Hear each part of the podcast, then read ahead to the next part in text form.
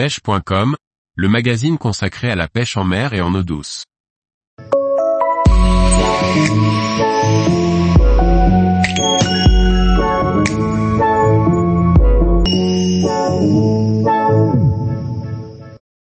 Comprendre la densité des poissons nageurs pour mieux pêcher. Par Morgane Calu. La densité des poissons nageurs est une donnée physique souvent mal appréhendée, et qui concerne pourtant les pêcheurs au leurre.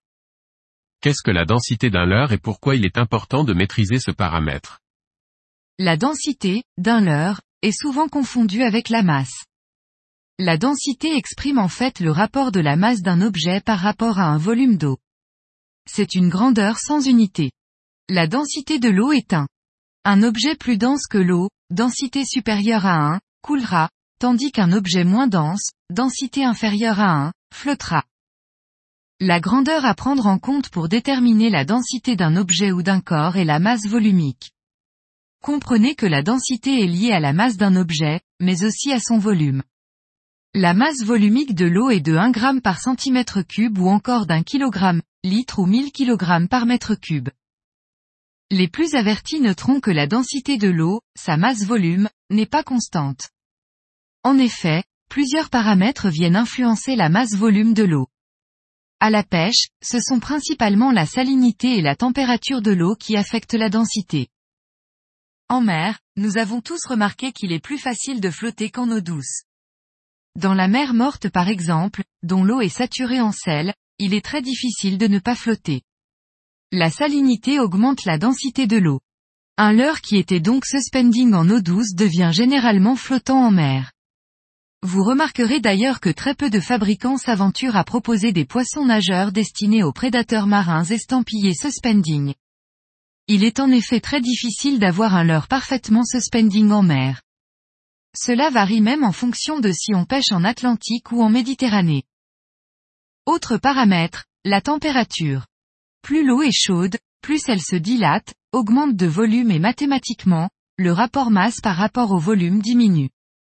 L'eau chaude est moins dense que l'eau froide, ce qui explique que l'eau de surface est souvent plus chaude qu'en profondeur. Cela explique aussi la plupart des courants marins, rien que ça. Si cela influence très peu à la pêche, certains puristes y voient un ajustement à faire en termes de présentation du leurre, notamment sur la truite en début de saison. Un poisson nageur coulant est un leurre lourd et peu volumineux. J'insiste sur cette notion de volume qui est importante. Un leurre peut être très lourd mais parfaitement flottant. C'est pour cela que de nombreux leurres à truite ou pour la mer, sont très lestés, mais aussi compressés et aplatis au maximum pour réduire le volume et rendre le leurre dense et bien coulant. Les leurres flottants sont faciles à concevoir. Il suffit globalement de peu les lester et il n'est pas nécessaire d'optimiser drastiquement leur volume. Leur densité est inférieure à celle de l'eau. Peu importe qu'il neige ou que ce soit la canicule, ces leurres restent parfaitement flottants. Il s'agit de poissons nageurs qui restent suspendus dans une couche d'eau donnée. Ils ne remontent ni ne coulent lors de pause. En revanche, il est possible que cette propriété soit affectée par les paramètres évoqués plus haut. En mer, cela impacte peu la présentation, en eau douce, cela peut jouer sur la profondeur de présentation du leurre. C'est le cas notamment en début de saison sur la truite et des rivières de régime nival, fonte des neiges, dont l'eau peut être très froide. À moins d'utiliser des leurres coulants denses, il existe plusieurs astuces pour régler vos leurres. La première consiste à utiliser des pastilles tungstène à coller ou du fil de plomb à nouer autour de la boucle ventrale du poisson nageur. Il est aussi possible de rendre son leurre coulant lentement pour des présentations millimétrées. Enfin, on peut jouer sur le diamètre de la ligne. Au lieu de pêcher en 20 centièmes par exemple, il est possible de descendre d'un diamètre, 18 centièmes.